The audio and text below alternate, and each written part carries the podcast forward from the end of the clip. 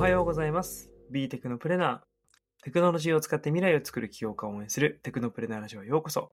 このラジオは AI 起業家のトッティとスタートアップが好きな池早でお送りしています。番組への質問は概要欄のフォームまで。テクノプレナーラジオは最新テクノロジーや企業についてをリスナーの皆さんにお届けしています。今日のテーマは料理ということで、はいポッ。ティさんって料理するんですか？いや、まあ、正直ぶっちゃけあんましないんですけど、最近、あの、料理を、あの、し始めたっていうような感じですかね。はああ。この、僕がすごくこのテーマをやりたくて、い。うん。まあ、理由としては、やっぱり起業家の友達から話していくと、料理全然しないでサプリでいいですみたいな人と、うんうんうん。めちゃくちゃ料理やる人に分かれるなと思ってて、うんうんうんうんで料理する側の人は、なんか、無心になれるからとか、あとはこう、料理ってこう、論理的に積み上げることで。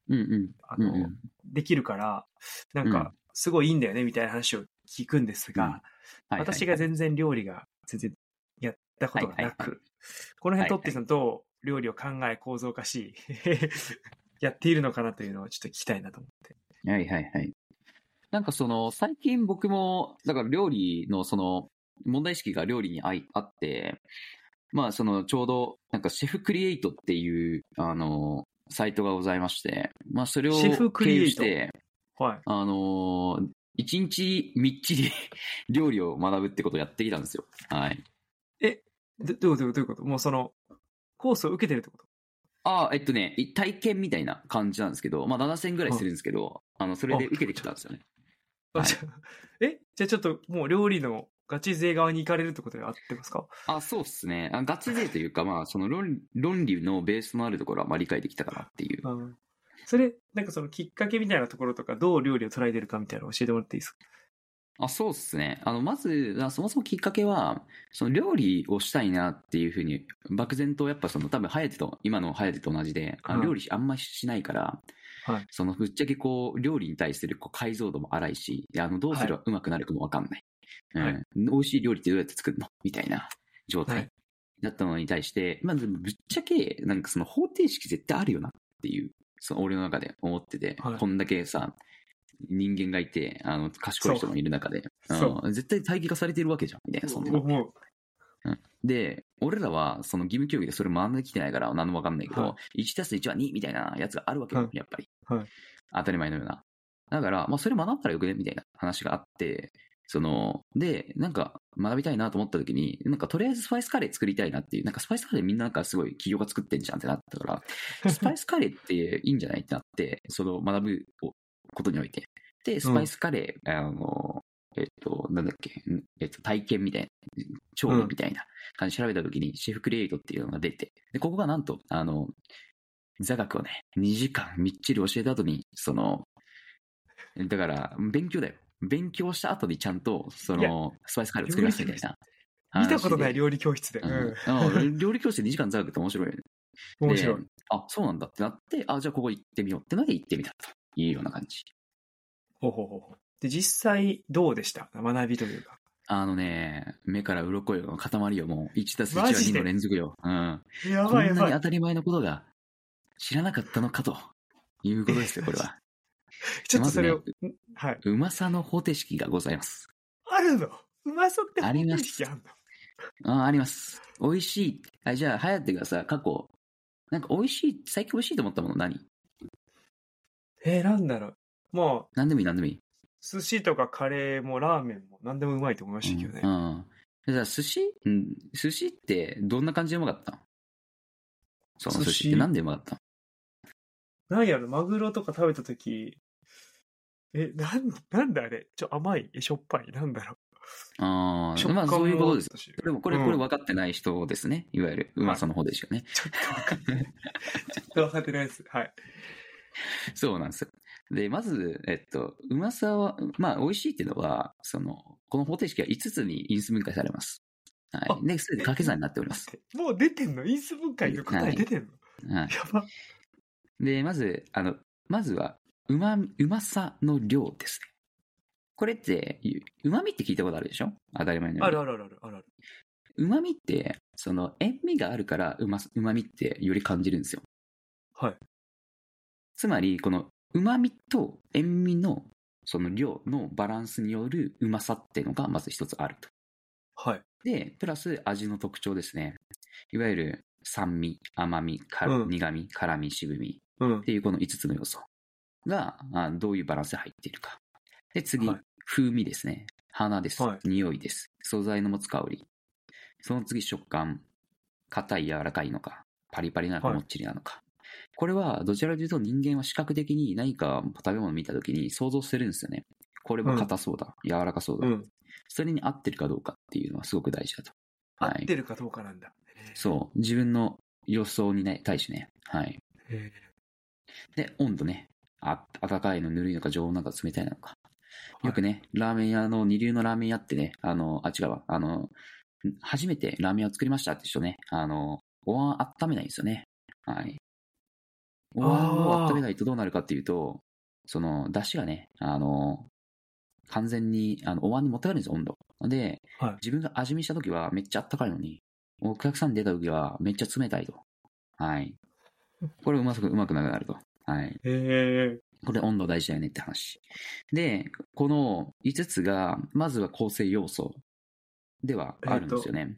だけど、一番の重要な点が、この旨味をどういうふうに引き出すかっていうところになっててそ、れがマジでわかわかんない。旨味だけ。だって温度はわかるじゃん。で食感もうんこう、柔らかいとか硬いとかあるでしょわかるそうだねで香りもわかる。で、味の特徴も、なんかこれはすごい酸っぱいのとか、うんなんかわかるんだけど、それ旨味って何と旨味って、その、旨味って言われる時何想像する？旨味って何？え？うまい。え？旨味って何？まあ、ジューシーなやっぱそうなっちゃうよなんかやつってね。そうなっちゃうじゃん。そうなっちゃうじゃん。まあ、多くの人はコンソメぶっ込めばいいと思ってると。はい。思います。まあ、俺も思ってましたと。はい。で、料理がうまければうまいほど、このコンソメは使わないと。はい。素材を生かすと。いうふうになってくるわけですけども喋。り方シェフやん。うん。はい。で、やっぱり、まあ、旨味をどういうふうに作るかっていうと、まあ、まず旨味の構成要素ってアミノ酸なんですけど、はい。いわゆるグルタミン酸、イノシン酸、グアニル酸、琥珀酸とかね、あの、そういうのがあって、うん。で、まあ、大きく分けて、まあ、ざっくり4種類あったとしましょうと。うん。でグルタミン酸っていうのは玉ねぎとかね、ニンニクとかね、キノコとかね、セロリとか、うん。人参とかの中に入っているようなもので、が結構野菜中心に入っているのはグルタミン酸。野菜類。うんで、次、イノシン酸ですね。これはお肉、タンパク質系に入ってますね。お肉、お魚、卵とかね、うん。入っている、肉類、魚介類に入っているイノシン酸。で、あとグアニル酸がキノコ系。えっ、と、えのきとか、マッシュルームとか。うん。で、あとはトマトね。はい。へえ。で、例えばこういうふうにね、まあ、琥珀酸では貝類とかなんかそんな感じなんですけど、まあ、こういうふうに分かれていると。はい。で、旨味っていうのは、そのグアルタミン酸、イノシン酸、グアニル酸、琥珀酸のことを指してるんだけど、はい。アミノ酸が、のことを指してるんだけど、その、まずこれをどういうふうに組み合わせるかがめっちゃ大事で、これはもう方程式あります。グルタミン酸かイノシン酸、グルタミン酸かグアニル酸。まあこれを組み合わせることが、この強い旨味を引き出すってことまで分かっていると。ほだから、あの、その複数がね、掛け合わせましょうってなっちゃうのよ。で、う。じあ、ゃあ、あの多くの人が考えるのが、この旨味を凝縮すればええやんと。もう全部入れればええやん、思うと。思うやん。うまいうまいんだったら。うんそれが鍋なんですよ。全部入っている。おお。イノベーションや。うん。そう、鍋は入ってると。もうじゃあそれうまいじゃん。じゃあ雑炊もええやんっていう。雑炊ってめっちゃ美味しいよねってなるじゃん。うん。その雑炊って、その、そもそも、あの、どの雑炊食べても大体味一緒なんですよ。うん。一緒。なぜかというと、旨味はまあ全部凝縮されてる、されてるからね。けど、この、いろんな旨味を凝縮した結果、起きうることが、風味がなくなることなんですよ。あ、香りないわ。そう、一緒なんですよね、雑炊ってどれも。うん。これが、いわゆる、あの、コンソメを入れることによる、と同じ効果が起きてて、コンソメを入れると旨味は引き出る。旨味は入っている。だが、風味はなくなるんですよ。全部コンソメになるんですよ。へえ。だから、あの、コンソメとか味の素が流行ってる東南アジアのマーケットって、お同じ匂いなんですよね、風味が。うん。へえ。あそうなんだ。全部こんあの味の素で解決しようとするから、匂いは一緒なんですよ。で、味の引き算って言われてるのは、旨味をどう残して、風味をどう生かすかっていうところを、引き算っていうらしいですね。はい。そこ詳しくいきます。うん。そこは詳しくいける、その引き算は。え、どああ、だから、だから、その、結局グルタミン酸、イノシン酸、グラニル酸を全部入れまして、まあ、美味しくするよってことはできると。でも、うん風味はなくなるやん。うん。でも、風味を残したまま、どうやって旨味を残すか、あの、旨味を維持するか。できるんや、そんな。すごく大事やん。へーその匂いによる差別化なんでね、やっぱり。でちなに。、あの、料理の、あの、素材、スーパーに売ってる、いわゆるほうれん草とか、白菜とか、それは、あ、高くなれば高くなるほど何が変わるかって風味が変わるんですよ。へえ。味やないんだ。香り系なんだ。味じゃない、香りなんですよ。へえ。風味を持つ、その料理に対する風味のインパクトって、先ほど大手紙紹介し紹介したけど、結構やっぱウェイトを占めていて、うんやっぱ高級料理店になってくると風味にこだわってくる。そうなんや。だからさ、よくさ、すごい美味しい寿司屋にはなんか香水つけていっちゃダメとかさ、うんなんか言うよね。こう香りがどうのみたいな。そう。風味も美味しさの一つの要素なんで、その、それをどうやってコントロールするかみたいな話で、引き算っていうのが入っていると。へえ。そうなんですよ。なので、その、で、料理において、やっぱりその、旨味がすごく大事だから、まず料理をするときに、なんかどこが旨味なのかっていうのを考えて作るというのが、すごい大事で、それに合わせて、まあ、材料とか、まあ、調理法とか選択していくというところが、まあ、重要だよっていうのが、まあ、伝えたいことにはなるかな。で、最後に、で、これ、ぜひね、今、この、このラジオを聞いてる人には、やってほしい実験がございまして、旨味は、まず、旨味単体では感じません、旨味を。えー、感じないな。感じないんですよ。どうやって感じるどの塩を入れるんですよ。そうなの？そうなんですよ知ら。なかった。はい。で、この塩なんですけど、まあ、これは、あの、塩の適正値みたいなのがはい。あるんですよね、一応。はい。で、それが0.9%って言われてます。これは、その料理の重量に対して0.9から1%前後の塩が重要だよっていうことなんですけど、これはなぜか、はいはい。人間の血流の、まあ人間体内の塩塩分の濃度はいが0.9だから、なんですよ。えー、おもろ。まあ、と言われていますが、正しいかな。はい。はい。はい。で、もちろん、これは0.9はあくまでも目安だから、0.7でもいいし、1.2でもいいし、それは個人のやっぱりこう、好みではあると思うんですけど、0.9が非常にいいというのが分かっていますと。で、じゃあ、本当になんか作った汁物系のだし汁に、うん。こう塩を入れていきましょうって実験したんですよね。そのはい、シェフクリエイトで。で、みんなが頑張って入れて、一番うまいなと思った時に止めてと。はいいう実験をするんですよ。これこれ絶対やった方がいい。旨味っていうのが何なのかっていう正体がわかる。で、そうなると、うん僕は、その結構しょっぱいなと思った瞬間にやめたんですよね。ああ、これちょっとオーバーしたかもな、みたいな。はい感じ思ったら、なんと、オーバーせずに0.6%だったんですよ。え？え、どういうこと？って思うじゃないですか。はい。その、まあ僕の仮説なんですけど、その、塩を入れていくと、基本的にしょっぱくなるけど、旨味が引き出てないパーセンテージ、いわゆる0.9以下だと、旨味が弱くて、しょっぱさが勝つんですよ。うん簡単に言うとね。はいだけど、それが0.9になると、旨味がうまくこう立ち上がってきて、旨味の方が勝ってしょっぱさが負けるみたいな感じで、え？美味しくなる。しょっぱさのその先ってこと？その先に分かるだからしょっぱくなって、うまさが勝って、さらにし入れ続けるとしょっぱくなるっていうような原因かなと思ってて、そう。じゃあそこの黄金ゾーンに行く前に止めちゃったんや。そう。なんですよね。なんで、なんか結構、その、いわゆる、まあ、これがし塩を、あの、有名なシェフとかって塩をさい、塩で最終調整するんですよ、すべてを。や、やってる。塩で、それって何なのって言われたら、旨味を引き出すためにやってんで、味見こうスースースーってやってるやん。あれとは何なのって言われた時に、最後に、やっぱ、旨味をチェックするためには、自分の舌でしかな、センサーはないから。だから、最後に自分で飲んでみて、あ、これ旨味出てるわっていう状態でする。はい。あれパフォーマンスじゃないの？最後の塩とかのやつ。そう。あれは旨味を引き出す最後のマジックをしてるんですよね。はい。っえ知らなかった。ていう話ですよ。はい。ここまでが、ちょこれはっと、神回だと思うんですけど、この料理の。極めて論理的に料理をハックしてますよ、これ。で、やっぱりその料理ってのは、いわゆる練習して、えっと、伸びるような、いわゆる主義的なやつ。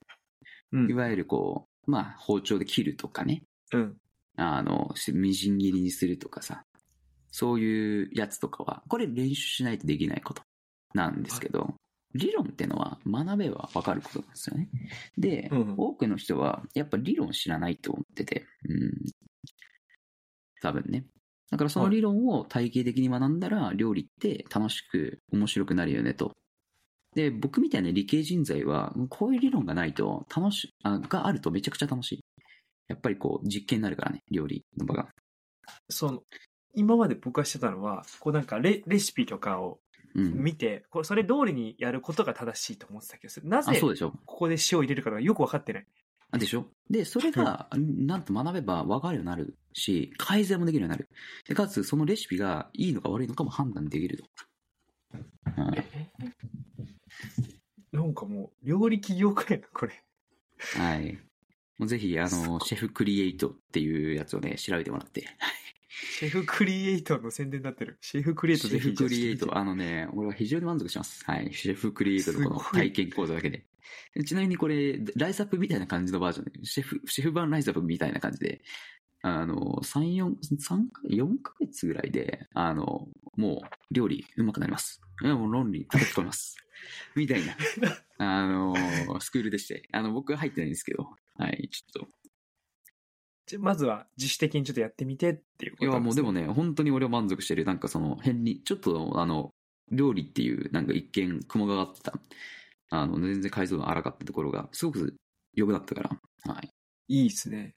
で、まとめると、美味しさっていうのが、旨味と味の特徴と風味と食感と温度の5つでできてて、そうそうそうそう。で、そのうち、旨味がちょっとめちゃくちゃむずくて、なんだっけ、うんなんとか酸の4つの要素、なんでしたっけ？そうね、グルタミングルタミン酸、イノシン酸、グアニル酸、コハク酸ってやつですね。はい。これ調べれば出てきます。はい。出てくる。で、それぞれの要素に、こう、イノシン酸は肉ですよとか、グアニル酸はキノコトマトでみたいな、組み合わせの変数があって、これ組み合わせると美味しくなると。そで、最後は、なんだっけ、し塩？う。塩です。塩です。塩の量です。すげえわ。ちょっと、俺すげえ学びになった、これ。料理したくなってきた。はい。ちょっと、で、そうなんですよね。なんで、そういうなんか、理論を学べばね、やっぱり起業家って、ね、結構、PDC 回すの好きなんでね、うん。そういったところでいくと、料理って、あの、PDCA が、この理論をね、あの、学ぶと、すごく、PDCA 回せていいよねっていう感じでハマっていく人が多いんじゃないかなとは思いますね。いや、いいっすね。ということで、じゃあ最後に、料理を志す皆さんにメッセージを。はい。なので、そうですね。なんか、料理の理論をどれだけ学べるかが重要なんだなっていうのを僕も改めてね、あの、学んでみて思ったかなという感じです。はい。で、まあ僕もまだまだ、あの、トライしてるところなんで、あの、うまくはないんですけど、これからね、ちょっといろいろ、あの、の料理にチャレンジしてみたいなとは思います。ありがとうございます。ということで、お時間がやってきました。とってに聞いてみたい質問については、概要欄の方まで、高評価、チャンネル登録もお願いします。今日が最高の一日になりますように。バイバイ。バイ。